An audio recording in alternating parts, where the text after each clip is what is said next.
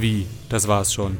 Bevor sich Dimbulane, Jiako und Levi in den kommenden Wochen aber von der Season abwenden, lernen sie heute nochmal, dass in Great Pretender Lügen lange Beine haben, dass es in Usaki-chan Monster Hangout nicht nur auf die Brustgröße ankommt, dass in Jibiate Samurais die beste Lösung gegen ein neuartiges Virus sind und dass in Rent a Girlfriend eine Mietfreundin auch nicht die Lösung ist. Viel Spaß!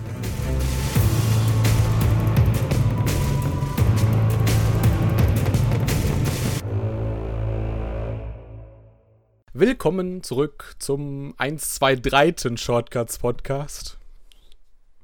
Sind wir denn hier im Kindergarten? Kannst du die Zahl nicht vernünftig aussprechen? Okay, wenn ihr es wollt. 123. Podcast. So. Woo. Weit haben wir schon geschafft. Was haben wir bald geschafft? Ja, bis Teil 2 haben wir es geschafft. Achso. Mann, sind wir gut. Ja, ne? Das ist tatsächlich auch der letzte Teil, weil habt ihr mal nach draußen geguckt? Gibt gerade nicht so viele Anime, okay? Leider. Warum auch immer man die draußen finden sollte. Weil sie auf Bäumen wachsen. Ah. Aber wegen, wegen Corona konnten die Bäume nicht so wirklich wachsen, die, die Bienen und nicht so richtig bestäuben, ihr wisst schon. Ja, weil die Bienen zu Hause geblieben sind. Wegen genau, Corona. genau, genau. Durften Ey, macht da eh nicht in, in Massen auftreten. Ah, ja, in, ja, ja. in Schwärmen. Das, ja. Ganz genau, aber stechen wollen sie immer. Darum ist, fängt das Bienensterben an. Ah, jetzt, jetzt habe ich es verstanden. Alles Selbstmord wegen psychischen Problemen. Einsamkeit. Passt auf euch auf, Leute. Wow. Ähm, vielleicht können wir ein bisschen helfen, euch ein bisschen gute Laune machen. Probieren wir es mal. Wir haben vier Anime mitgebracht. Levi, hi erstmal. ja, guten Abend. Ich grüße dich. Es, es kommt mir schon so natürlich vor, mit dir dumme Witze zu machen, aber schön, dass du da bist. Ja, dein Humor bringt mich auch jedes Mal zum Lachen, worüber du über alles lachen kannst. Du bist echt ein komischer Mensch, dass du über meine Ja. ja. Was hast du mitgebracht? Ich habe heute mitgebracht Rent a Girlfriend. Pass auf, ich habe dir einen vorbereitet. Ja. Wohl eher Marry a Girlfriend. Oh. nice. Nicht, noch nicht. Demnächst. Deswegen, ja, ne? Ja. Je nachdem, wann du das Ding, Ding schneidest oder hochlädst. Das ist ein guter Punkt. Also wir können jetzt alle Levi zur Hochzeit gratulieren. ja, Moment, noch ist eine. Ich meine, noch könnte jemand von uns Nein sagen. Hallo. Nein. Hast du gehört, Oleg hat Nein gesagt? Jetzt habt, jetzt habt ihr wahrscheinlich so mein Nein aufgenommen, ja, wo ich es gesagt habe. Und dann, wenn die Frage gestellt wird, so über die ganzen Lautsprecher. Nein. Ich kümmere mich darum. So. Wer auch noch dabei ist. Hallo Jaku. Ey, ich bin auch wieder da. Äh, Ja. Hast du wa- was Tolles dabei? Ähm, ich habe auch was mitgebracht. Und zwar Gibiate. Ja. Quasi Corona 2.0, was so im, 20, im Jahre 2030 passieren wird. Das heißt, in zehn Jahren müssen wir die Scheiße nochmal durchmachen. Ach, verdammt. No. Ja, eigentlich, eigentlich fängt es ja schon wieder in acht Jahren an, so gesehen. Gar keinen Bock drauf. Echt nicht. Oleg.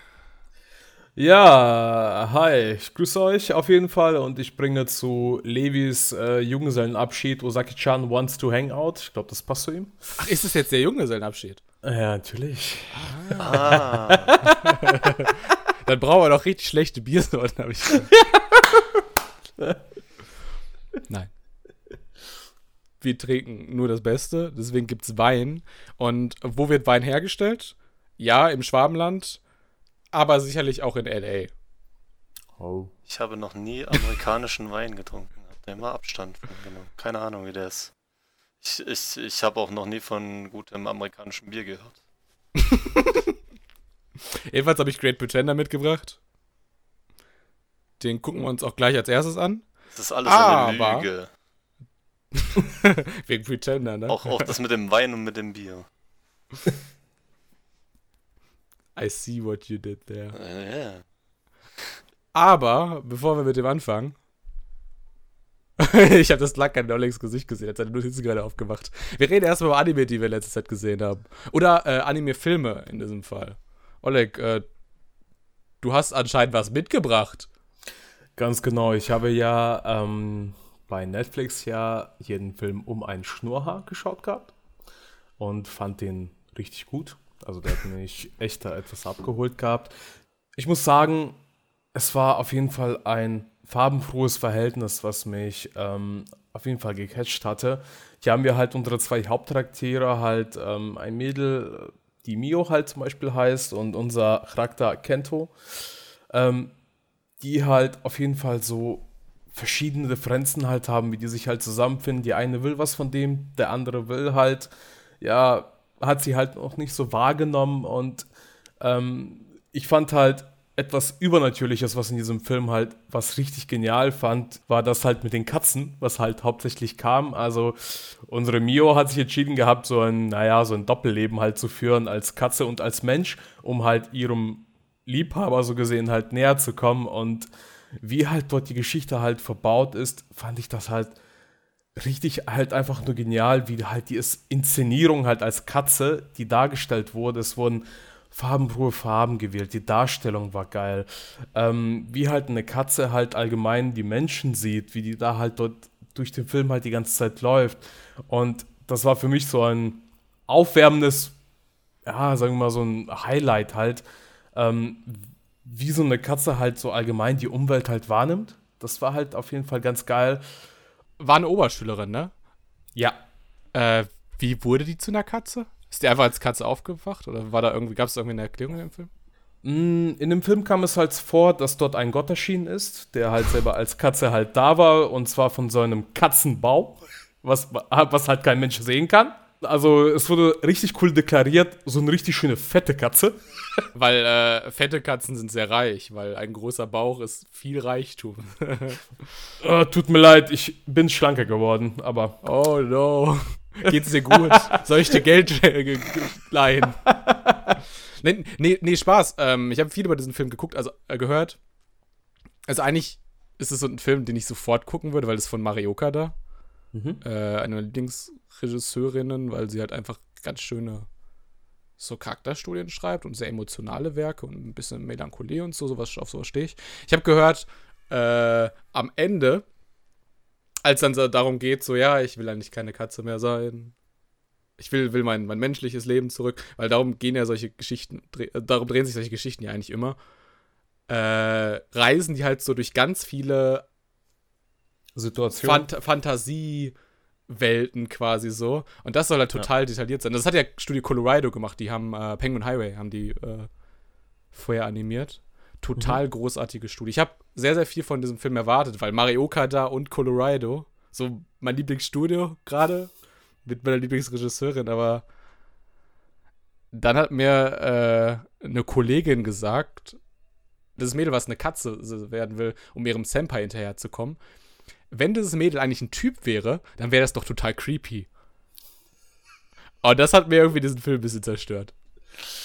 Ja, also als die Geschichte dort am Ende jetzt nochmal hingegangen ist und die gesagt hat, ja, hey, die hat halt gemerkt gehabt, als sie schon ihr Gesicht halt, also ähm, das war halt richtig cool dargestellt und auch eine richtig coole Wahl, als äh, Mio die Rollen getauscht hatte, als sie die Form der Katze angenommen hat und ihr menschliches Gesicht verwandelt hat, wurde dies deklariert durch Masken, einfach nur. Also wenn du eine ah. Katze werden wolltest, konntest du einfach eine Katzenmaske hast du bekommen, dann konntest du dich in eine Katze verwandeln.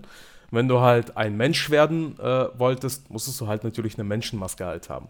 Und, da, und das hatte halt der Katzengott mitgenommen gehabt und hat gesagt, hey, du bist jetzt eine Katze, du kannst ein ruhiges Leben führen. Und Mio hatte gemerkt gehabt am Ende, hey, scheiße, ich werde jetzt so eine Katze, weil sie schon langsam so die Reflexe bekommen hatte. Sie fängt an, Sachen zu vergessen als Mensch.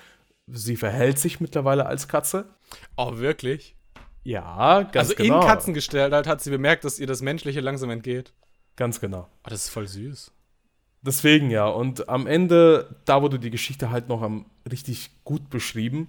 Ähm, als sie halt zurückgekehrt ist in diesen Katzenbaum, wo halt sie so ein Ritual vollziehen musste und, hat, äh, und ähm, damit sie halt zu einer vollwertigen Katze werden sollte, sie, ist sie dort halt so Katzenmenschen begegnet, die halt von ihrer Realität halt geflohen sind, ob die halt jetzt Probleme im Job hatten, Familiendramas und so weiter, haben die gesagt, hey, ich behalte mein Leben als Katze, aber sie hat gesagt, nee, ich möchte auf jeden Fall noch meine erste Liebe kennenlernen, ich möchte zur Schule gehen, ich möchte Arbeit, ich möchte mein Leben nochmal zurückhaben.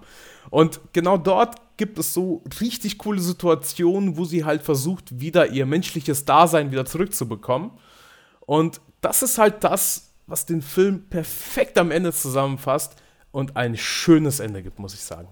Also ich fasse zusammen, ist so ein bisschen belehrend, ist äh, ja. Cat-Content-Bait, um Leute dazu zu zwingen, diesen Anime, den Film zu sehen. Und hat halt irgendwie noch so was Herzschmerzendes. Genau. Ah, ich glaube, ich muss ihn doch gucken. Wird dich überraschen. Ich habe einen anderen Mario Kart-Film tatsächlich gesehen. Äh, der lief das erste Mal in Deutschland beim Nippon Connection Film Festival. Der mhm. heißt Her Blue Sky. Das ist quasi so der dritte Teil in dieser Reihe, so Anohana, dann Anthem of the Heart und dann Her Blue Sky. Die spielen alle in Chichibu, in Mario Karts Heimatstadt. Äh, aber es sind immer neue Charaktere. Und bei Her Blue Sky sind das quasi äh, Aoi, dann Akane, die größere Schwester, und dann noch der Ex-Freund von Akane, der Shinosuke. Und Shinosuke ist dann halt irgendwann nach Tokio gegangen, um halt ein erfolgreicher Musiker zu werden, hat Akane in dieser Kleinstadt allein gelassen, zurückgelassen. Und jetzt taucht er halt auf einmal als sein jüngeres Ich in dieser Stadt wieder auf. Und Akanes Schwester, Aoi, steht dann halt auf ihn, auf Shinosuke. Also auf den Freund ihrer, ihrer Schwester.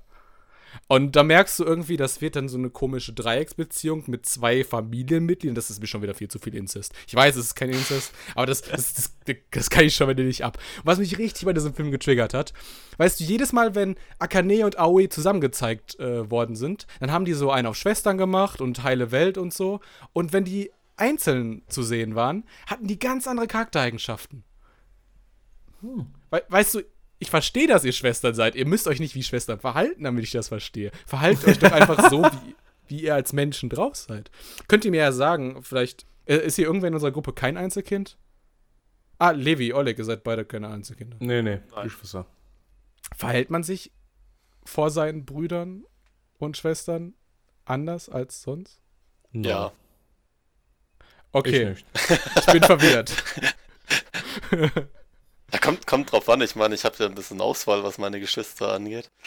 Ähm, und da gibt es natürlich schon, schon welche, mit denen hat man mehr zu tun, andere mit denen hat man weniger zu tun und denen, mit denen man eher mehr zu tun hat. Ähm, die bekommen dann quasi noch ein bisschen mehr Einblick in den eigenen Charakter und welche die weniger zu tun haben das klingt jetzt komisch bei, bei Geschwistern, es mag auch nur Nuancen sein, aber es ist tatsächlich so, dass man sich vor äh, ein paar Geschwistern anderen, anders verhält als vor anderen. Hm. Und jetzt stell dir vor, dein großer Bruder Levi. Ich habe keinen großen Bruder. Kann ich mir ganz schlecht vorstellen. Du kennst ihn noch. Ne? Dann bist du halt jetzt Akane und du hast hier diesen Shinosuke gedatet. Und der ist jetzt nach Tokio ohne dich gegangen. Können, können wir zurück zur Vorstellung zum großen Bruder? Ich glaube, das passt mir eher, als mich in mein Mädchen hineinzuversetzen. Auf jeden Fall, worauf ich halt hinaus will, wenn du halt, also wenn dann deine große Schwester sich halt um dich kümmert die ganze Zeit, ich glaube, dann verhältst du dich gegenüber ihr so, wie du dich halt auch normal ver, ver, ja, verhältst als 13-jähriges als Teenie-Mädel halt. Ja, ich äh, versetze mich kurz in ein 13-jähriges Teenie-Mädel und muss ja sagen, es ist gar nicht mal so einfach, als 13-jähriges Teenie-Mädel durchs Leben zu gehen. Viele Probleme. Probleme. So viele Probleme. Ja, du hast recht. Gut, dass wir das geklärt haben.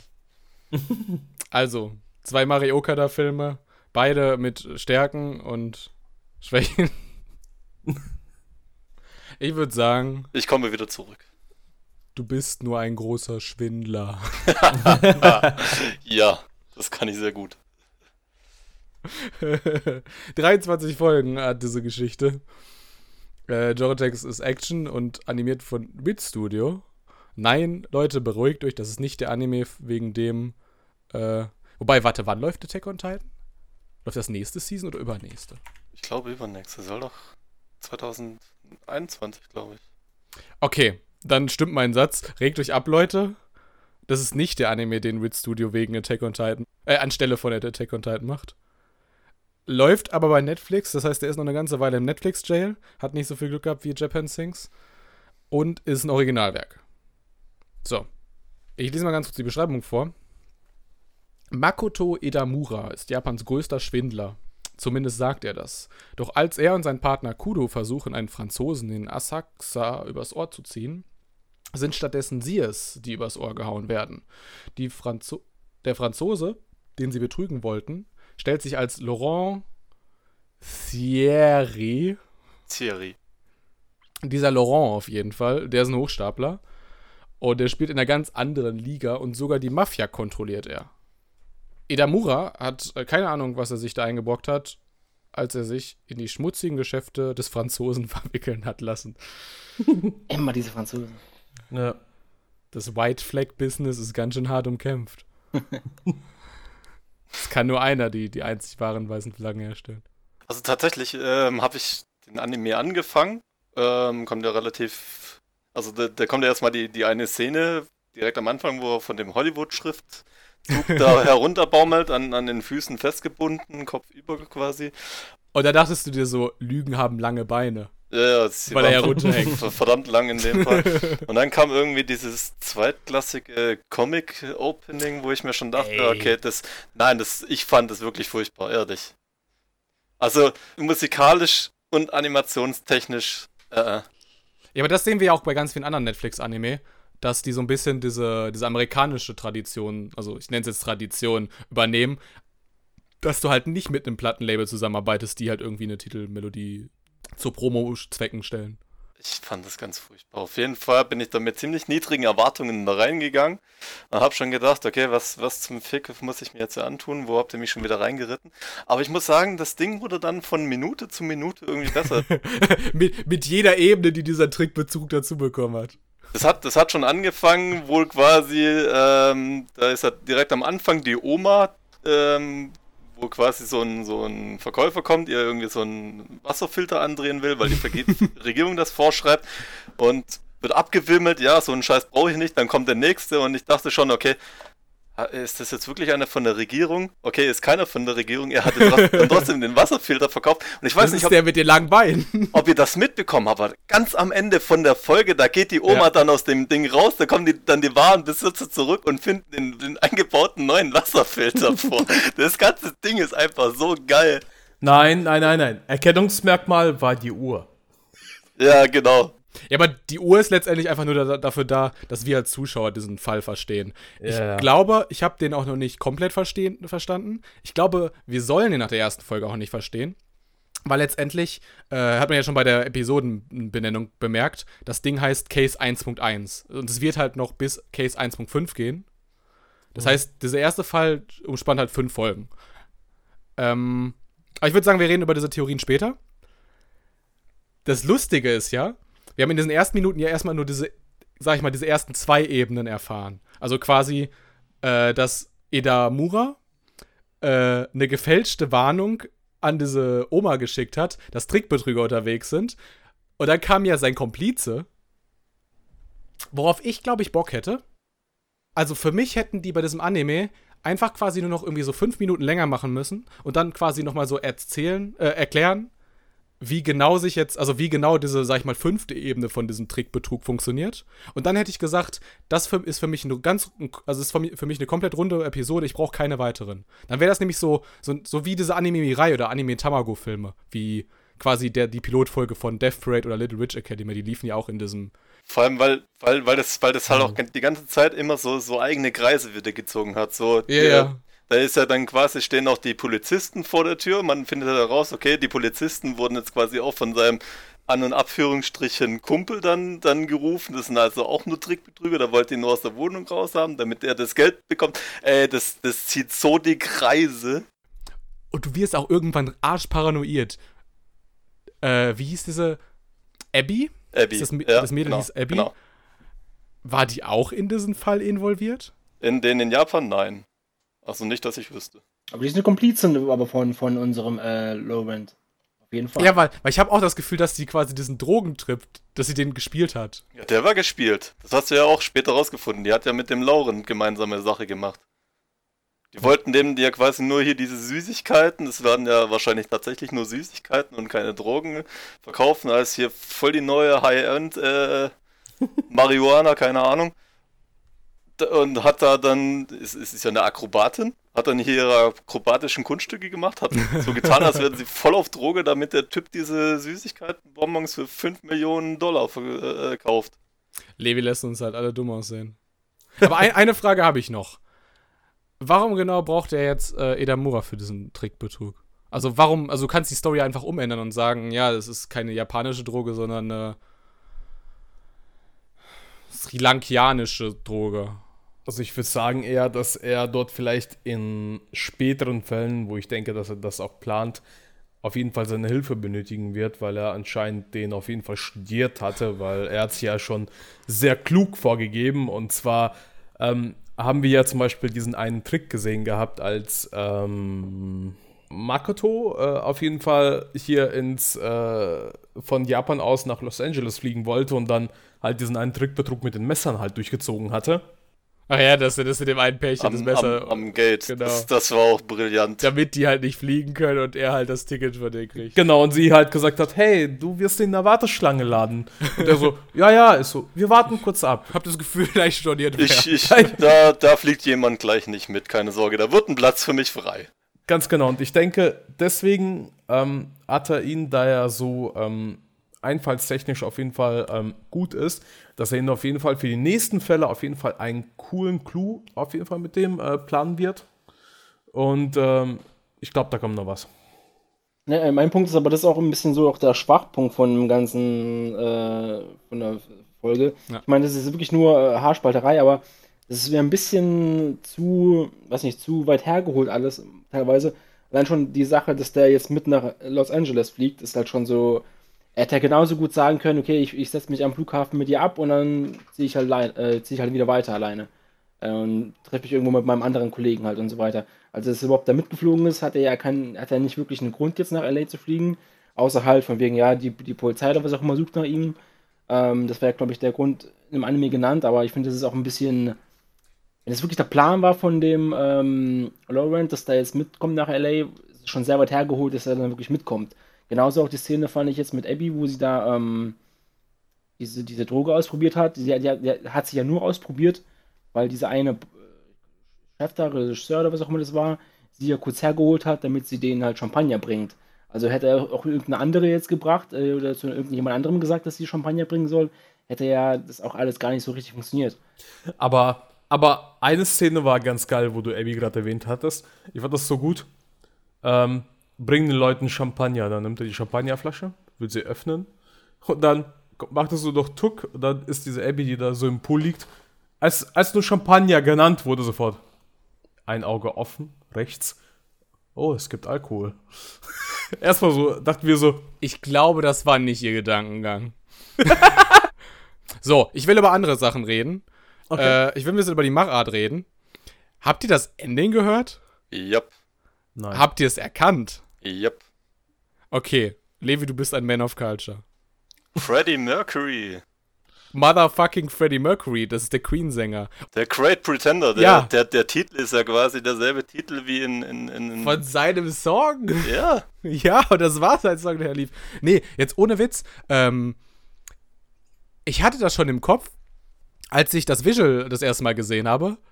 Irgendwie kommt mir diese Ästhetik bekannt vor. Das ist sein fucking Albumcover.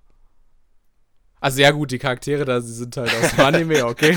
Aber der Schriftzug, der Schriftzug. der Schriftzug tatsächlich, ja. ja. Tja, Äh, es, es ist halt alles nur ein großer Schwindel. Es ist alles nur geklaut. äh, ist, ich finde das so geil. Äh, es lief auch in, in, im japanischen New Type Magazin. Äh, war auch ein Interview jetzt, ich glaube in der letzten Ausgabe oder so, äh, mit dem Drehbuchschreiber. Der quasi, den kennt man für Live-Action-Zeugs. Und der hat auch so ganz viele Schwindler, Anim, äh, ganz viele Schwindlerfilme quasi im japanischen Kino schon äh, geschrieben. Und der hat ein bisschen halt über die Produktion berichtet und meint halt so, pass auf, Alarmglocken, dieser Anime soll auch einfach so casually watchbar sein, also ohne groß Aufmerksamkeit zu schenken. Das finde ich schon mal kacke. Aber er hat dann so gelobt hier so irgendwie, wie passionate die Fans sind und die ganze Crew und so weiter. Also, dass halt total Bock hat, ein äh, Anime zu machen für ein internationales Publikum. Und du merkst das, dass sich dieses Thema Internationalität auch künstlerisch durchzieht. Allein schon, dass diese ganzen Hintergründe, diese Pop-Art-Ästhetik, wie ihr die so von den Snowden-Poster kennt und so haben. In dieser Wasserfarbenoptik. Das finde ich total. Das war ja auch die, die, die ersten paar Minuten, wurde ja immer wieder Englisch gesprochen und Oh, auch ja. in, in, als sie dann quasi gelandet sind in Los Angeles, da wurden ja die ersten Minuten auch komplett in Englisch gesprochen, bevor dann quasi so, so die Einblendung kam. Jetzt wird in Japanisch der Einfachheit halber weitergesprochen.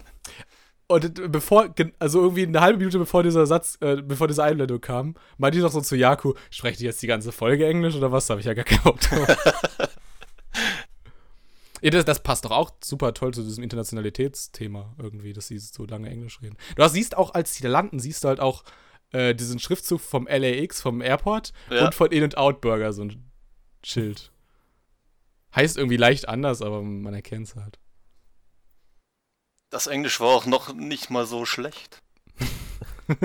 Tatsächlich hat man es verstehen können. Ich war ganz, ich war ganz überrascht. War nicht so schlecht wie das, was Jakob in der 400 Euro Strafe bei der Nihabara Streaming Days gucken musste. Ah, der war gut. Der war mir richtig gut. Oh. oh ja, gut, das mir echt leid, du arme Sau, Alter. Oh. Ich würde sagen, ähm, Ja. wir kommen langsam zu der Bewertung. Ich habe vorher noch mal so eine ganz kleine Anekdote. Als der erste Trailer von diesem Anime rauskam, habe ich drüber getweetet. Das war am 24. Januar, ich habe extra nachgeguckt. Und da stand der Satz drin, 2020 wird großartig, Leute. Ja, ein großer Schwindel. Ein großer Schwindel. So, eure Bewertung, äh, Levi. Ähm, für das Opening muss ich leider einen halben Punkt abziehen, deswegen bin ich bei 6,5 von 10. Ja. Egal. Egal. Egal. Wird ignoriert. Tschö. Jaku. Ja, also ob- obwohl ich vorhin einen Kritikpunkt erwähnt habe, finde ich trotzdem alle Punkte, die ihr auch angesprochen habt, äh, auch top. Ähm, ich weiß, ich habe den einfach genossen. Ich fand äh, eine runde, eine runde Folge. Und ich weiß nicht, ob ich großzügig bin heute, aber ich gebe dem eine 8. Muss ich sagen, ist gar nicht so großzügig. Oleg. Schließ mich Jako an. Gut, und dann bleibe ich noch übrig. Ähm, ich wollte noch mal den Soundtrack erwähnen. Der hat sowas so, kann es auch in GTA San Andreas im Prinzip spielen. so diesen Elektro-Street-Rap so. Und zwischendrin halt auch immer so ein Jazz-Mix, weil der Laurent ist der Franzose, deswegen braucht man Jazz und so. Und ja Jazz und Rap war da auch vertreten, ja. im fliegenden Wechsel. War das ein Spoiler für die kommenden Folgen? Wer weiß, ich gebe dem eine 9 von 10. Wow. Warte. Habe ich schon mal gemacht. Ja, ich weiß, ich weiß, aber Es ist selten. Es ist du selten. gibst genau, genau, das stimmt. danke. Aber Ja. auch einfach nur, äh, weil ich diese erste Folge einfach in sich so rund finde, dass man das eigentlich auch als Kurzfilm verkaufen könnte. Hätte man machen können. Wie du gesagt hast, nochmal fünf Minuten oben drauf. Für die Wäre Erklärung. wär, genau. wär top gewesen und einfach so stehen lassen. Nichts weiter.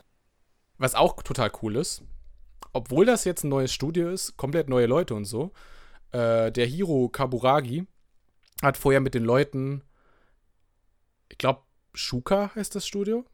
Das, was 91 Days und äh, Natsume Jojincho gemacht hat und Durarara. äh, auf jeden Fall siehst du seinen Regiestil halt. Äh, aus 91 Days. Komplett andere Visualität hat der Anime. Aber du siehst seinen Regiestil halt ganz, ganz viele Close-Ups zu machen. Ja, das stimmt. Und nochmal dicke Props an äh, George Wader, den Präsidenten von Bit Studio, dass er halt einfach so einen großartigen Drehbuchschreiber gefunden hat für sein Anime. Aber genug der lobenden Worte. Die Durchschnittsnote ist. 7,875. Du hast echt gewartet, bis ich das, dass ich das sage, ne? Absolut. Die ganze Zeit auf heißen Kohlen gesessen. das, das, hoffe, ich vergiss das. Also Levi, wir haben uns schon auch kurz überlegt gehabt, dass wir einen Kursfallspeicher haben und wenn wir eine Bewertung brauchen, drücken wir die 1 und dann sofort folgende Werte werden genannt und dann. Also genau, halt dir einfach, einfach so die kommenden Sonntage einfach immer frei, okay? Äh, ja, ich, ich, ich versuch's. Alles klar. So, äh, die Zeit, die du dir freihalten musst, kannst du dir einfach bei unserem nächsten Anime sparen, in den du ihn nicht guckst. Ja. Genau, kommen wir jetzt zu Levis Ultraflop und zwar Usaki-chan Wants to Hangout. Ähm, besteht aus zwölf Episoden. Die Genre-Text sind romantische Komödie, Slice of Life und Edgy. Ist halt von einem Manga adaptiert und kommt von Studio Engi und ist im Simulcast bei Wakanim und wir kommen zu dem Plot. Shinichi Sakurai ist ein mürrischer Student im dritten Jahr, der seine Freizeit am liebsten alleine verbringt. Wäre da nicht Hana Osaki, die kleine, aber umso energische Studentin aus dem unteren Jahrgang, die er noch aus seiner Oberschulzeit kennt. Denn Hana hat andere Pläne mit Shinichi. Sie will nämlich nur mit ihm abhängen und ihn nebenbei etwas aufziehen. Oft bleibt Shinichi halt gar nichts anderes übrig, als sich mit Hana abzugeben, denn mit ihrem Charme und ihrer Hartnäckigkeit kann sie ihn meistens überreden. Trotz all ihrer kleinen Streitereien könnte dies jedoch der Beginn einer schönen Beziehung sein. Ich finde äh, find die Unähnlichkeit dieser Beschreibung nicht okay. bei, bei, dieser Beschreibung, ich, ich weiß, man konnte das nicht sehen, weil ich keine Webcam habe. Ich musste mir erstmal die Hände vors Gesicht fassen. Oh. Uff. Ja, Charme und Hartnäckigkeit sind mhm. ihre größten Features. Hart Hartnäckigkeit vielleicht, aber Charme habe ich jetzt tatsächlich nicht verspürt. Genauso als du angefangen hast mit den Genre-Text romantische Komödie. Ähm, kann, kann man so sehen, in Folge 1 ist das jetzt irgendwie nicht so durchgeklungen. Da würde ich dir vielleicht widersprechen, weil, also ich glaube schon, dass er wesentlich mehr Spaß mit seinen quasi Dates mit ihr hatte, als er es zugibt. Weil du kannst das ja auch nicht zugeben. Weil dann, dann nervt sie ihn ja noch mehr. Ja, vielleicht hänge, hm. hänge ich mich auch zu sehr an dem Wort Komödie auf und weniger an Romantik. Ich weiß Ach so, ja nicht. Weil das nicht lustig Okay, dann keine Meinung. Aber ich muss, aber ich, ich muss sagen, der Anfang war wieder so ein Klassiker. Hey, es ist Frühling, Girschblütenzeit. Und ein Typ sitzt auf der Bank und schläft. Genau.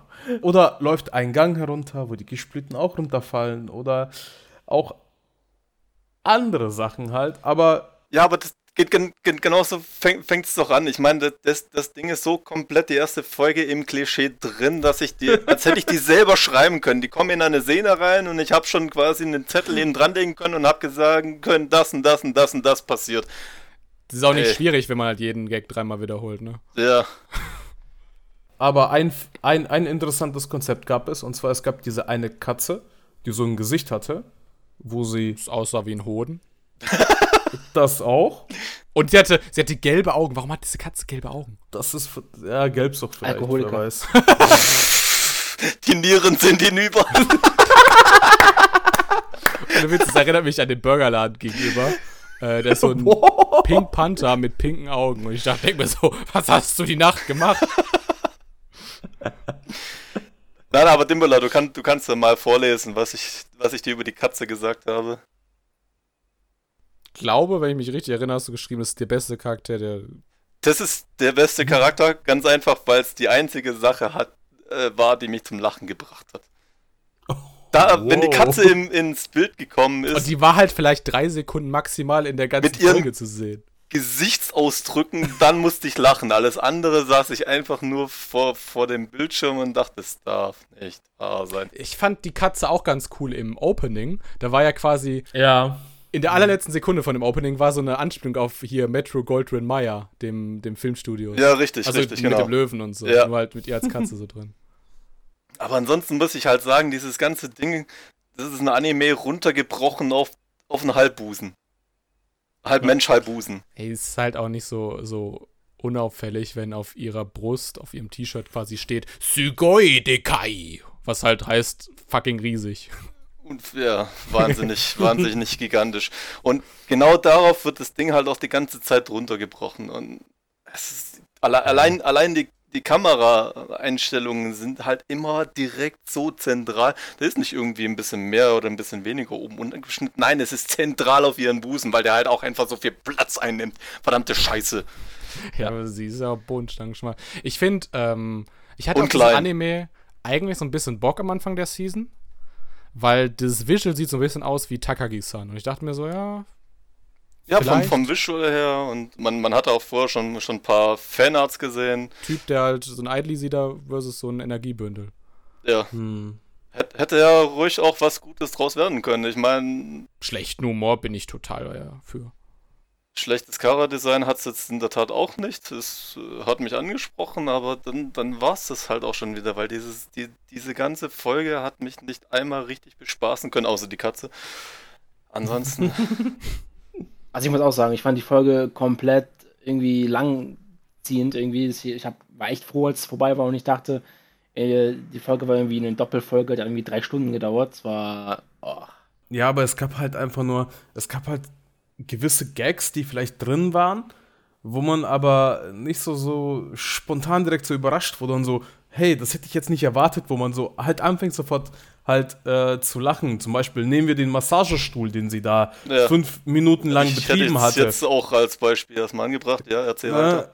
genau, und äh, sie, es wird angefangen da zu massieren und dann ist genauso wie du es halt Levi gesagt hast, kommen die Kameraeinstellungen wieder Busen, Unterkörper, aber jetzt halt nur die Beine und dann die ganze Zeit nur im Wechsel. Es geht hin und her, hin und her. Aber lustigerweise, äh, die, die, die Szene fand ich gar nicht so kacke, weil der quasi im Schnitt wurde doch so Infobox reingepackt. Das ist wirklich ein ja, Massagestuhl. ich weiß, Alter. das wollte ich gerade sagen. Gut, ja, von, von mir aus, aber trotzdem war das halt auch wieder so, so eine Infobox, wo ich schon hätte sagen können, also irgendwie sowas in der Richtung kommt, weil sie halt auch zeigen wollen, wir zeigen hier keinen Hentai oder wir wollen es nicht auf, unseren, auf den Busen oder sonst irgendeine Sexualität runterbrechen. Doch, verdammte Scheiße! B bitte, Fernsehsender, schmeißt uns nicht vom Sendeplatz. Danke. Aber, aber ganz ehrlich, und dann kam dieses eine Gerät, wo die sich halt draufgestellt hatten, dann dieses, äh, dieses Vibrationsding halt, also dieses dü, dü, dü, dü, dü, dü, dü, und dann denkst du dir so, ja, Kameraeinstellung geil. Dün, dün, dün, dün, dün, dün, dün. Und äh, Alter, Und dann direkt danach kam, kam das mit dem VR. Natürlich knockt sie ihn mit dem Control aus und natürlich fasste er in ihre verdammte große Brust, weil die Scheiße verdammt Woll, so gigantisch gerade sagen. Ohne Witz, ohne Witz, das, das war fünf Minuten Aufbau für einen Brüstewitz. Das Ja. war so eine Verschwendung von Zeit. Und er dann halt so, "Äh, sind das hier Quallen aus dem VR-Spiel? Ja. natürlich. nein, nein, nein, nein, der hat gesagt gehabt, wow, die haben sich so natürlich angefühlt, das war ja so richtig schön. Ja, aber er hat von Quallen gesprochen. Ich weiß, Ja. Das meine ich ja damit. Und, und, die, und die hier, und die Frau da im Shop so, so, geht's dir gut? Soll ich dazu? Also ich weiß nicht, wie, wie, ihr, wie ihr das seht, aber wenn, wenn ich eine Qualle anfasse, habe ich nicht irgendwie das Gefühl, dass ich die noch weiter streicheln muss. Also, Guter Punkt. Äh, ich fand tatsächlich, ich glaube, ich finde den generell ein bisschen besser als ihr. Äh, ich finde das ganz cool, dass sie so mit diesem spitzen Eckzahn in ihrem Charakterdesign so ein bisschen angedeutet haben, dass sie halt einfach ziemliches Lautmaul ist. Derb. Und ich mochte auch ganz, ganz viele so Soundhumor. Also zum Beispiel, dass da der Hai kam, kam halt der weiße Hai-Musik und als äh, sie halt von einem Zombie kaputtgeschlagen worden ist, kam halt so eine Ringglocke und so. Und auch diesen Knochenbruch quasi in dem, in diesem Betting Center, wo du halt hier, ne, Baseball schlägst und so, wurde ja quasi gezeigt, indem so, das ist ein Schnitt, so diagonal durchs Bild gab und dann diese zwei Hal äh, Hälften so durcheinander auseinander gegleitet sind. So wie so zwei tektonische Platten und so bla bla. Äh, um zu zeigen, dass sie jetzt einen Knochenbruch hat und so. Das fand ich lustig. Das fand ich waren solide Gags, visuelle Gags. Und dann denke ich mir halt so, ja, wenn ich an dieser CGI-Uni studieren würde, ey, dann hätte ich auch einen ganzen Tag schlechte Laune. Ohne Witz, im Hintergrund hat sich nichts bewegt. Sogar als im Hintergrund Leute gesprochen haben, hat sich nichts bewegt. Ich habe die ganze Zeit, ich habe die ganze Zeit so geguckt, wo bewegt sich ein Mund, wo bewegt sich ein Mund, Da hat nirgendwo. gar nichts, gar nichts hat sich da bewegt. Es war einfach komplettes Stillleben. Das habe ich aber auch bemerkt. Es war ganz, ganz furchtbar mit anzusehen. Aber was eigentlich ganz geil war, Nein. eines wurde gut erfüllt. Und zwar, als sie den Elektronikladen halt betreten hatten. Und als sie dann so den Gedanken hat, scheiße, jedes Mal, wenn ich einen Elektronikladen betrete, habe ich das Gefühl, dass ich was kaufen muss. Und das kennt Oleg. Pass auf, ich habe eine Story zu erzählen. Die ist wirklich, Okay. also, Levi, ich war in diesem Elektronikladen schon drin, aus diesem Anime. du meinst in den Kick-Kamera? Das, das war der Big Kamera aus Shibuya. Ich war da schon Kamera drin. ist, ist, ist eine große Kette. Ja, ich weiß, aber genau diese Filiale war ich drin, in Shibuya. Wenn du das 100 sagst. Pro, 100 Pro. Auch diese, äh, diese Brücken, die vor dem Einkaufszentrum sind, das ist 100 Pro Shibuya. Ich war da drin. Ich bin so stolz auf dich. Ich habe die Enge der Gänge erkannt. Ja, das ist auch in jedem Laden. Nee, aber wirklich. Du musst mir glauben, wenn du in diesem Laden drin ich gewesen glaube dir, wärst. glaube dir alles. Ich war auch schon Okay. in vielen Big Kameras, ja. Ja, aber dieser ist special, der ist in Shibuya. Ich verstehe, ich verstehe. Nein, du verstehst nicht. aber ich zeige es dir auf irgendeinem kommenden Japan-Urlaub. Gut, äh. Wollen wir zur Bewertung kommen? Ja, bitte. Hi. Bitte. Halten wir uns nicht weiter damit auf. Hat gerade Spaß gemacht. Okay, Levi.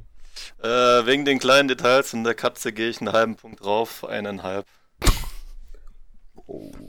Du musst die Durchschnittsnote ausrechnen. Jaku. Ja gut, so brutal schlecht war ich denn nicht. Ich habe hier und da schon geschmunzelt gehabt.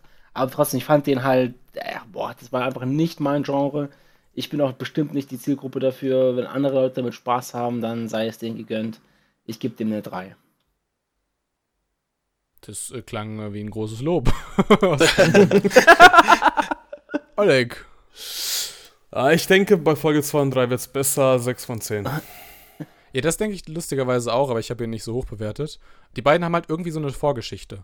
Siehst ja, Ja. mit diesem Schwimmclub und dass sie irgendwie Genau, ein bisschen genau. schüchtern ist. Da ist noch irgendwie Ja. Potenzial auch für Gags in der zweiten, dritten Folge. Aber das Problem ist halt, wenn ich, wenn ich, wenn ich die erste Folge schon, schon so runterbreche, dann habe ich doch gar keine Lust mehr, die Folge 2 oder 3 anzusehen. Deswegen, von der ersten Folge her muss ich sagen, ich, ich will nicht mehr. Also, sorry, der kriegt bei mir keine Chance. Vielleicht zeigen sie auch in Folge 2 und 3 nochmal den Big-Kamera, dann äh, habe ich 10 Minuten Nostalgie-Flashes. nee, ich fand auch, ich fand auch, äh, um meine Bewertung schnell zu Ende zu machen, ich fand äh, den Stil von dem Compositing Director, also der, der es am Ende geschnitten hat, richtig mies. Die Kommentarboxen, okay, das war irgendwie lustig, aber der hat größtenteils irgendwie statt Einzelbilder zu nutzen, hat er halt irgendwie die Figuren irgendwie größer oder kleiner oder breiter gezogen um zu zeigen, dass sie sich gerade bewegen. Das siehst du ganz am Anfang, als es quasi so eine 3D-Kamerafahrt aus Ja, ja. Vogelperspektive Das stimmt. zu Augenhöhe äh, gibt. Und Mhm. du siehst halt einfach, dass die Charaktere halt nicht vernünftig quasi transformiert worden sind, damit sie quasi mit dieser Bewegung mitgehen. Und das sieht dann halt einfach quasi aus wie Danganronpa, nur halt komplett ohne Ästhetik. So, äh, also, wenn ihr Katzenhumor haben wollt, guckt einfach irgendwie Tanaka-kun is always listless. 4,5 von 10. Gesamt sind wir bei 3,75. Ich habe auch echt das, das Gefühl, anstatt so einer Top 3 äh, Liste Social Media Post, macht es diese Season irgendwie mehr Sinn, über die Flop 3 zu sprechen. Wir haben ja noch zwei Chancen. Mal gucken. Mal, mal gucken. Genau, ob es der nächste Anime in diese Liste reinschafft. Und das war der richtige Zeitpunkt für Gibiate. Und zwar wird es ein 12-Folgen-Anime sein mit den Genre-Texten Action, Fantasy, Horror, Martial Arts. Ist ein Originalwerk vom Studio Ele und Lunchbox. Noch nie gehört. Auch Mhm. keiner will das sein.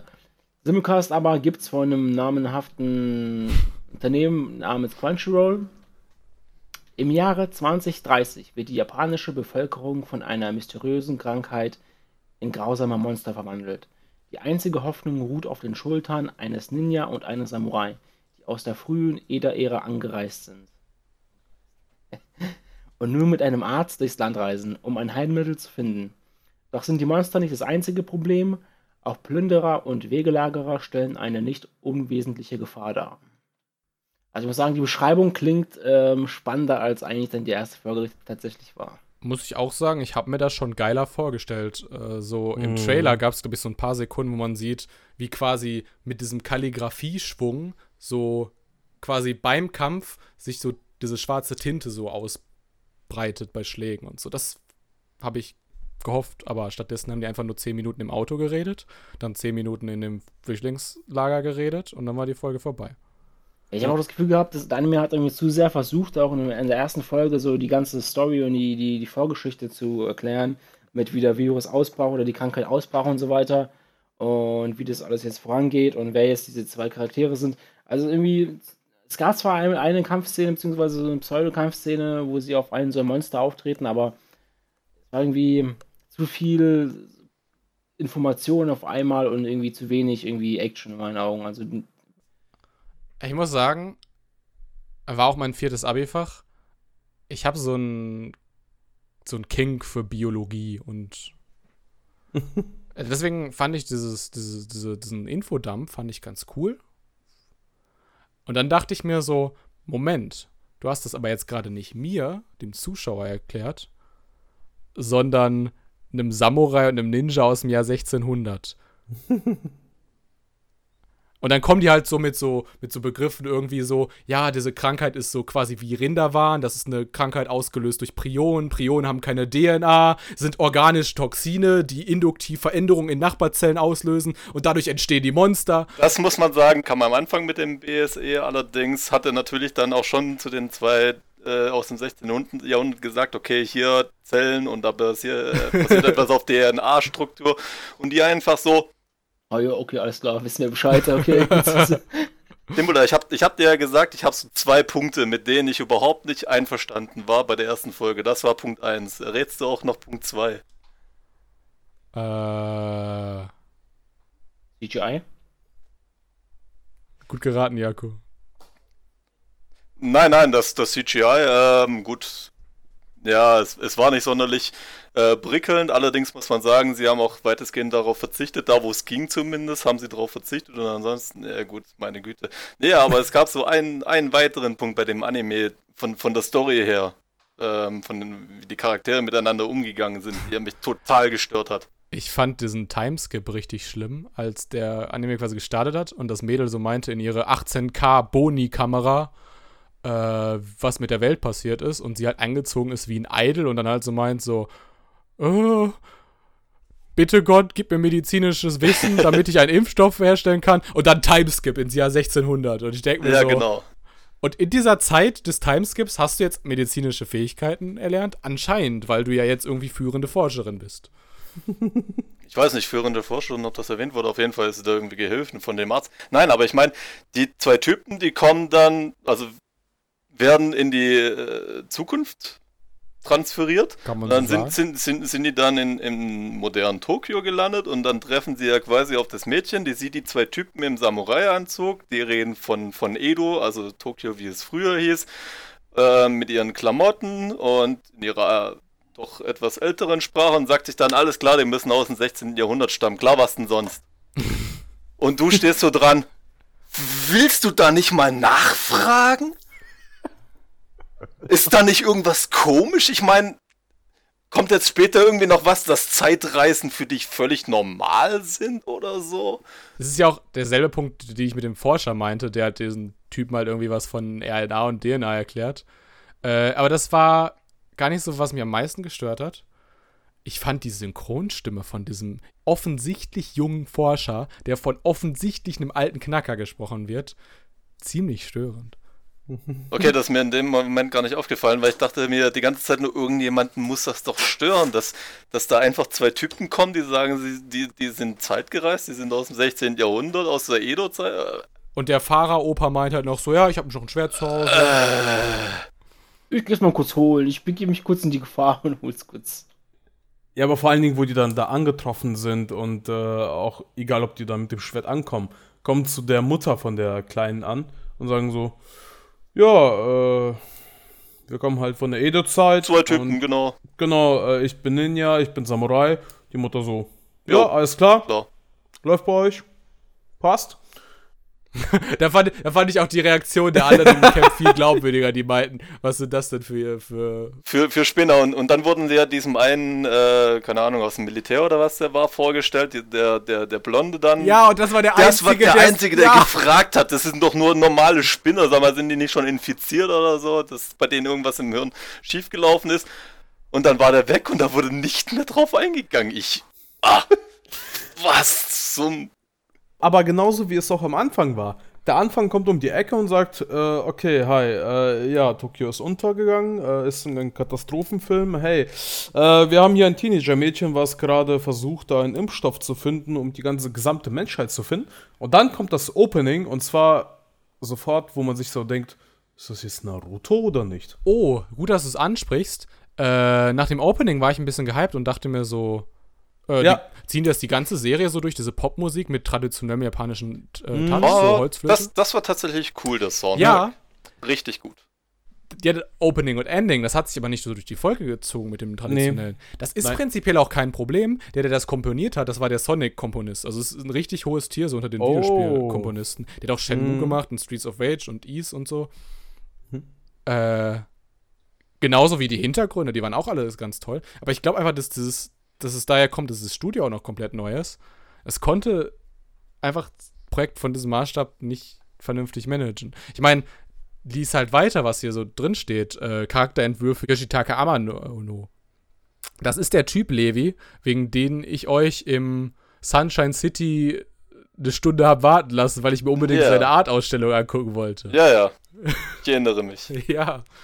Der hat die ganzen Final Fantasy äh, Charakter-Entwürfe schon von Teil 1 bis 11 gemacht. Und das sieht man auch den Charakteren an. Dieser äh, Samurai, der hat komplett, also richtig weibliche Züge so in seinem Gesicht. Ja, auch der Arzt, glaube finde ich auch. Für, für meinen Geschmack könnte es halt noch so ein bisschen mehr artsy sein und noch ein bisschen mehr so an so Amanos Zeichnungen rankommen, die halt auch so sehr quasi sehr, sehr dünne Linien haben und so. Das ist hier eigentlich noch alles sehr Anime-esk. Weißt du, was ich, ähm, was ich glaube ich ganz cool fände? Ja. Wenn die mit dieser Geschichte nicht ein Anime produziert hätten, sondern irgendwie ein Smartphone-Game. Stimmt. Ich glaube, auf dem Hm. Smartphone sehen diese Monster gar nicht mal so kacke aus. Ja. Und es gibt ja auch richtig viele Designs von diesen Monstern. Kann man vielleicht irgendwie sammeln oder was weiß ich. Und dann, dann ist es auch gar nicht mehr so störend, dass es so komische Regeln gibt, wie zum Beispiel, dass die halt alle 24 Stunden dich nur angreifen können, diese Wesen, weil die dann irgendwie ihr Gift neu aufladen müssen. Oder so Sachen zum Beispiel, dass die Monster anders aussehen, je nach Geschlecht, Ethnie, ja, verstehe ich Mhm. biologisch, und Alter. Was macht das Alter mit deinem Körper? Ja, der, be der bekommt vielleicht weiße Haare. Ja, genau. Das, das habe ich mir jetzt auch vorgestellt. Also wenn, wenn du halt so ein Kind hast, dann, dann hat er halt so total glatte Haut und wenn der halt ein bisschen älter ist, dann äh, hat er noch Haare, außer es ist René, dann hat es eben keine Haare mehr. Oh, Levi, das war jetzt gemein. Oder kann fliegen. Oder kann fliegen. Oh. Das, das hat mich total an diesen, äh, diesen Kegester-Anime erinnert, der lief auch bei Netflix. Äh, wo halt so Käfer quasi auch die Menschen in irgendwelche Camps sich zurückziehen lassen. Weil wenn die Käfer sie fressen und so, werden sie halt auch zu Käfern und so, bla bla bla. Äh, ja, auch die Serie war schon nicht cool. Ich hatte es eher so an Black Bullet erinnert. Ja, aber dann, aber verwandeln sich die Mädels in, in Käfer, wenn sie. Die, die Mädels nicht, aber wenn, wenn du halt von so einem Gastrea, also bei der Serie heißen die ja Gastrea, angegriffen wird, dann verwandeln sich die Menschen ja auch in Ja, die. Gastreas. Mm, ja, stimmt. Also die, die Story ist halt auch sch- schon so in die Richtung, okay, das, das gab's so schon ja. in der Richtung. Okay, und das Einzige, was es halt noch nicht gab, war halt Yoshitaka Amano als Charakterdesigner und Yuzo Koshiro als Musikkomponist. Hätte man vielleicht was draus machen können. Schade, schade, schade. Aber ich will nicht zu viel vorweggreifen. Levi, deine Bewertung. Ähm, wir haben jetzt viel Negatives drüber geredet, deswegen ähm, meine Bewertung wird trotzdem nicht ganz negativ ausfallen, weil die Story hat mich doch irgendwie ein bisschen gecatcht, also so ein bisschen Dystopie, ein bisschen Fantasy. Äh, mag ich eigentlich. Natürlich haben wir jetzt auch viele große Kritikpunkte angesprochen, was mich auch selber gestört hat, deswegen irgendwie so ein Mittelweg. Ich bin bei 5 von 10. Und mal gucken, vielleicht werden die weiteren Folgen. Also ich werde mir das jetzt noch zwei, drei Folgen vielleicht angucken, ob es besser wird oder ob ich den dann abbrechen muss. Wir werden sehen. Also das Ding ist quasi nur anderthalb Punkte schlechter als Great Pretender. Jaku, deine Bewertung. Ja, ähm, noch eine kurze, eine kurze Sache davor. Sind wir gar nicht drauf eingegangen, äh, was irgendwie so mein Punkt ist, den ich mir die ganze Folge noch gedacht habe, ist, als sie da in die Zukunft kamen, da waren sie auf diesem scheiß Boot und da war noch ein Bootsführer. Was ist mit dem passiert eigentlich? Der ist weg. ist Das ist was. Ab, Das ist was abgesoffen. mit dem. Der ist weg. Traurig, traurige Geschichte. ey.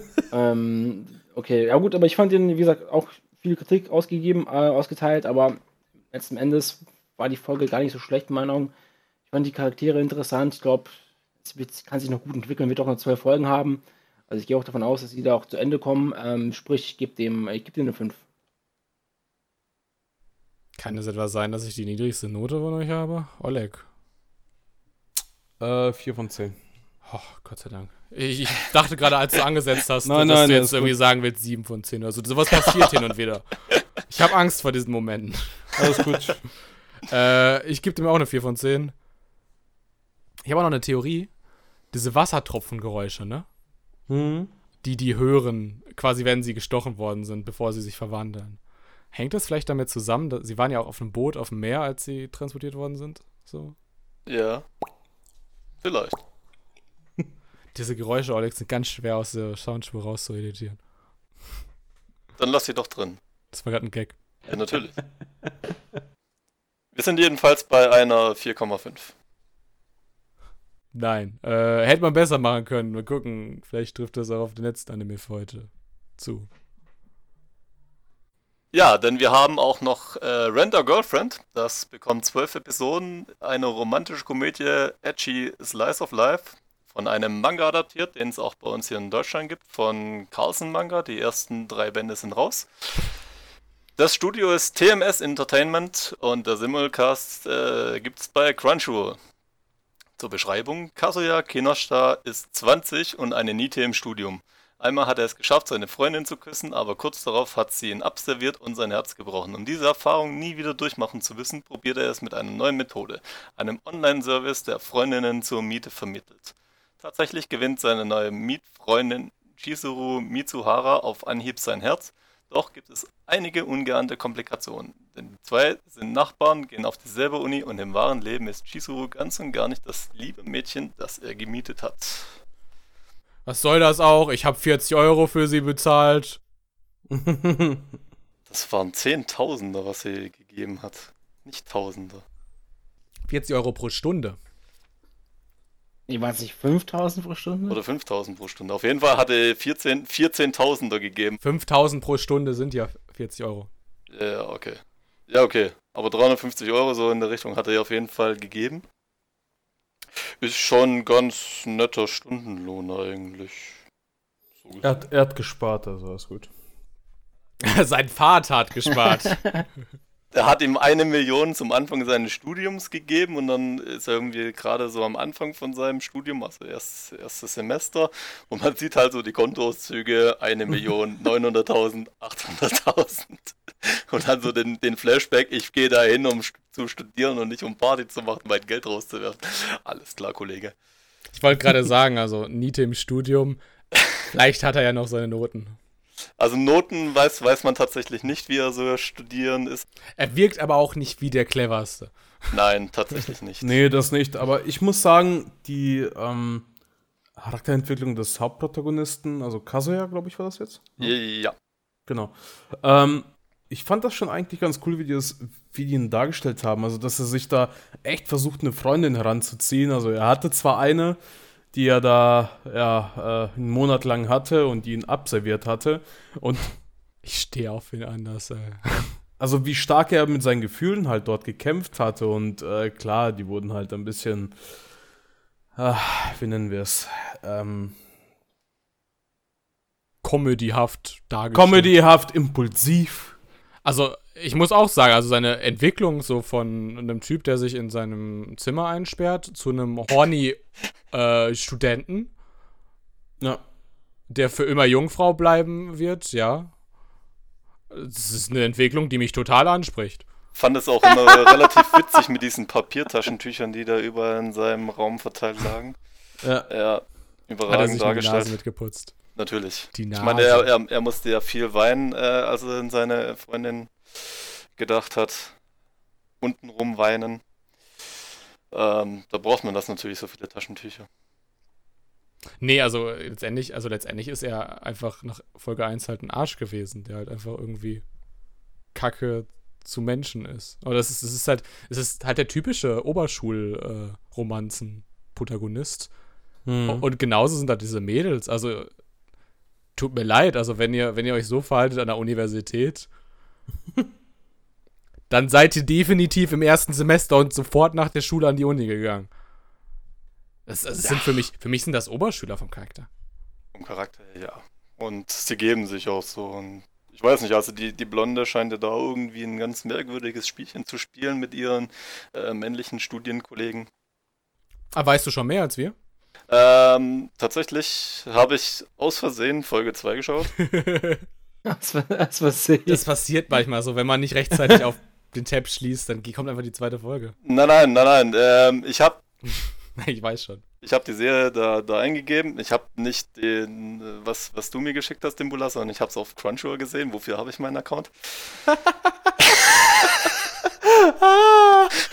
und und habe dann da quasi Render Girlfriend angeklickt und habe dann, wollte ich, habe ich eigentlich gedacht, ich hätte auf Folge 1 geklickt und habe dann halt auf Play geklickt und habe nicht gemerkt, dass ich Folge 2 angeschaut habe und fand es dann so ein bisschen Word so reingeschmissen, so von der Story her, was ich dir noch dann geschrieben habe.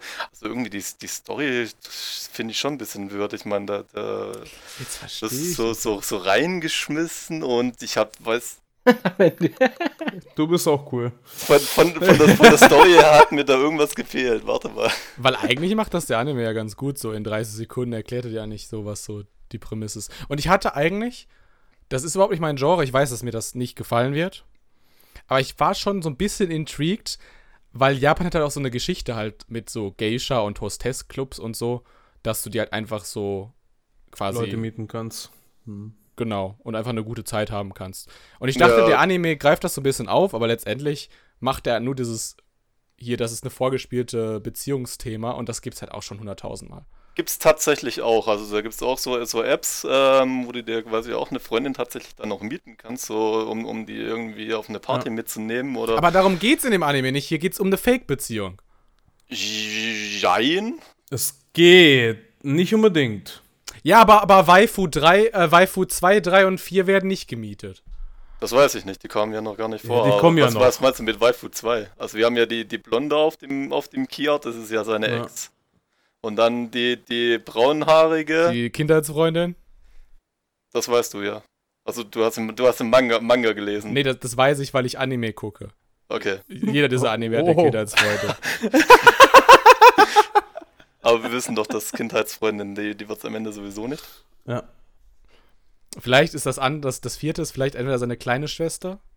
Das wäre natürlich ein bisschen problematischer, Inzest und so. Äh, Vielleicht ist es Okay. aber auch irgendwie nur seine, noch eine andere Studienkollegin. Ne, ne, eine Cousine. Eine Cousine, okay, ja. Oder, oder hier, Stiefschwester. Oh, sehr gut. Das gefällt mir. jetzt haben wir die Company zusammen. Sehr schön. Jaku. Du stehst auf solche Anime. Okay, okay, alles klar.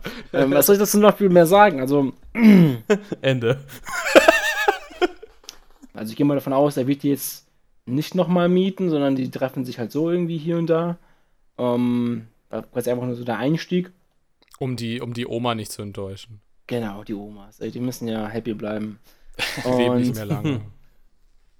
keine Ahnung, Mann, ich fand das so, ja, das Slice of Life trifft schon perfekt eigentlich als Genre. Ähm, ist halt auch hier wieder nicht so mein, mein Genre-Typ, nicht so meine Welt, die ich halt schaue.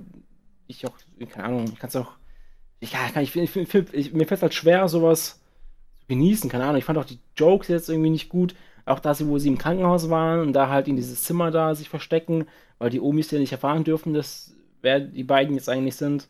Und da hat da die Szene mit dem Bett ganz Zeit, das war auch so, keine Ahnung, so lang gezogen, finde ich. Und einfach nicht mein Humor, so nicht so, fand ich jetzt nicht witzig in dem Sinne.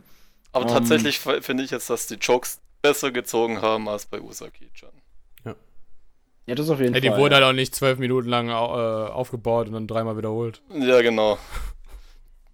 Es war auch mehr, mehr so wieder der, der Haut drauf Humor und auch Stück weit unerwarteter. Gut, die, die Szene, die du gerade ansprichst, ja cool mit dem unter dem Bett, da denke ich halt auch, äh, hat man schon mal irgendwo gesehen. Aber ansonsten äh, war auch Unerwartetes dabei, immerhin. Gut, dass, dass die jetzt äh, mit ihm quasi an derselben Uni ist und die Nachbarin ist auch schon wieder so, okay, hätte man erwarten können. Natürlich. Aber ansonsten hat es eigentlich schon ganz gut gezogen, fand ich. Aber was ich, was ich noch cool fand, äh, ich weiß nicht genau, welche Szene es nochmal war, aber irgendwo, das war, glaube ich, da, wo er sie vorgestellt hat bei seinen Eltern und seiner, seiner Großmutter, wo er dann plötzlich, wo die dann irgendwie anfängt zu erzählen, dass sie seine Freundin ist und so weiter. und er dann irgendwie so ein übelstes krasse Gesicht zieht und man irgendwie ähm, und die Eltern quasi auf ihn herabsehen und so von wegen, oh, er hat eine Freundin, was? Hätte ich nicht erwartet, dass ich sowas noch erlebe und so weiter. Ich muss sofort alle anderen alten Leute aus diesem Krankenhaus in dieses Zimmer Das war holen. schon, da muss ich schon sagen, war schon witzig, auch diese, diese, diese, diese Szene, wie sein Bild dargestellt, sein, sein, sein Gesicht Ja, dargestellt es ist so wurde. quasi dieses typische, schon- dieses, gut, dieses erschrockene Duckface so mit den ganz heftigen schwarzen Linien. Äh, so gab auch noch ganz viele weitere Anspielungen. Also es gab so, so One-Punch-Man-Gesichter. Ja, genau. Ja. Wo, wo, da, wo die, die Freunde äh, von ihm kamen, die zwei, und dann so, ja, das ist meine Freundin. Und sie stellt sich dann so vor, ja, ich bin seine Freundin. Die so, äh, und die Gesichter dazu, ich hab mich gepisst. Ohne Witz. Aber ich muss sagen, ähm, bei Kazuya und Shizuru haben die es eigentlich ähm, auch ganz gut dargestellt, halt vor allen Dingen, was die erste Folge halt betraf. Die haben auch eine gewisse Charakterentwicklung schon gezeigt gehabt, dass ähm, Das hatten wir gerade schon mit dem Horny-Idioten. ja, Vielleicht, vielleicht ist doch noch ein bisschen mehr. Also bei ihr zumindest habe ich da ein bisschen mehr Charakterentwicklung. ja. Ähm, quasi, sie ist ja mehr oder weniger nur gemietet und zeigt dann irgendwie dann doch ein bisschen anderes Gesicht und öffnet sich dann gegen Ende hin doch ein bisschen mehr für ihn. Und schlägt Genau. wieder dafür, weil sie peinlich war. ja, richtig. Äh, ich meine auch, als ähm, er quasi in seinem zweiten Date mit ihr zu ihr meinte, so technisch gesehen sind wir ja Fremde, da hat sie so das Gesicht so verzogen. Ich glaube, das hat ihr auch ein bisschen wehgetan. Und ganz am Ende, wo sie diese Selbstoffenbarung äh, so hatte, da meinte Ja. sie auch noch so, viele fühlen sich äh, mal einsam, sie verstecken es nur. Da hat sie doch über sich geredet. Bestimmt. ja, das stimmt. Und das würde auch passen zu diesem schmerzverzerrten Gesicht bei dem hier, wir sind völlig Fremde. Und auch, da, dass sie den Job jetzt noch nicht kündigen kann, weil sie noch irgendwas anscheinend mit diesem Job vorhat. Oder in diesem Job. Mal sehen. Mysteriös. Ja. Kommen wir zu der Bewertung. Ähm, also, wie gesagt, es war ein bisschen arg klischeehaft teilweise, aber die Gags haben trotzdem sehr gut gezogen. Das Kara-Design fand ich ganz süß und sehr ansprechend, von dem her Mhm. Ähm, tatsächlich muss ich, muss ich wahrscheinlich der Great Pretender sagen, habe ich ein bisschen zu niedrig angesetzt, vermutlich, weil ich fand. Das fällt dir jetzt auf. ja, ich weiß. es, tut, es tut mir leid. Ähm, ja, aber ich muss auch dazu sagen, die halbe Note für den, den halben Punkt für fürs Opening nicht mitgezählt, wäre ich da auch bei 7 gelandet. Von dem her bin ich da, glaube ich, ganz glücklich, wenn ich da bei einer 6 von 10 lande. Gerade nochmal gerettet. Ja, cool. Wie gesagt, ist halt nicht meine, meine, meine Nische. Ähm, ich gebe dem aber trotzdem eine bessere Note als äh, hier ähm, Usaki-chan. Deswegen gebe ich ihm eine 4. gütig, gütig. Oleg. Ähm, ich muss sagen, der hat mich abgeholt, deswegen 9 von 10. Wow. Alles klar, ciao. Kein Ich glaube, das war dieser Moment, von dem Dimbula vorhin gesprochen hat. Ich weiß. Ich Er weiß. ist weg. Er ist weg. Okay, er ist weg.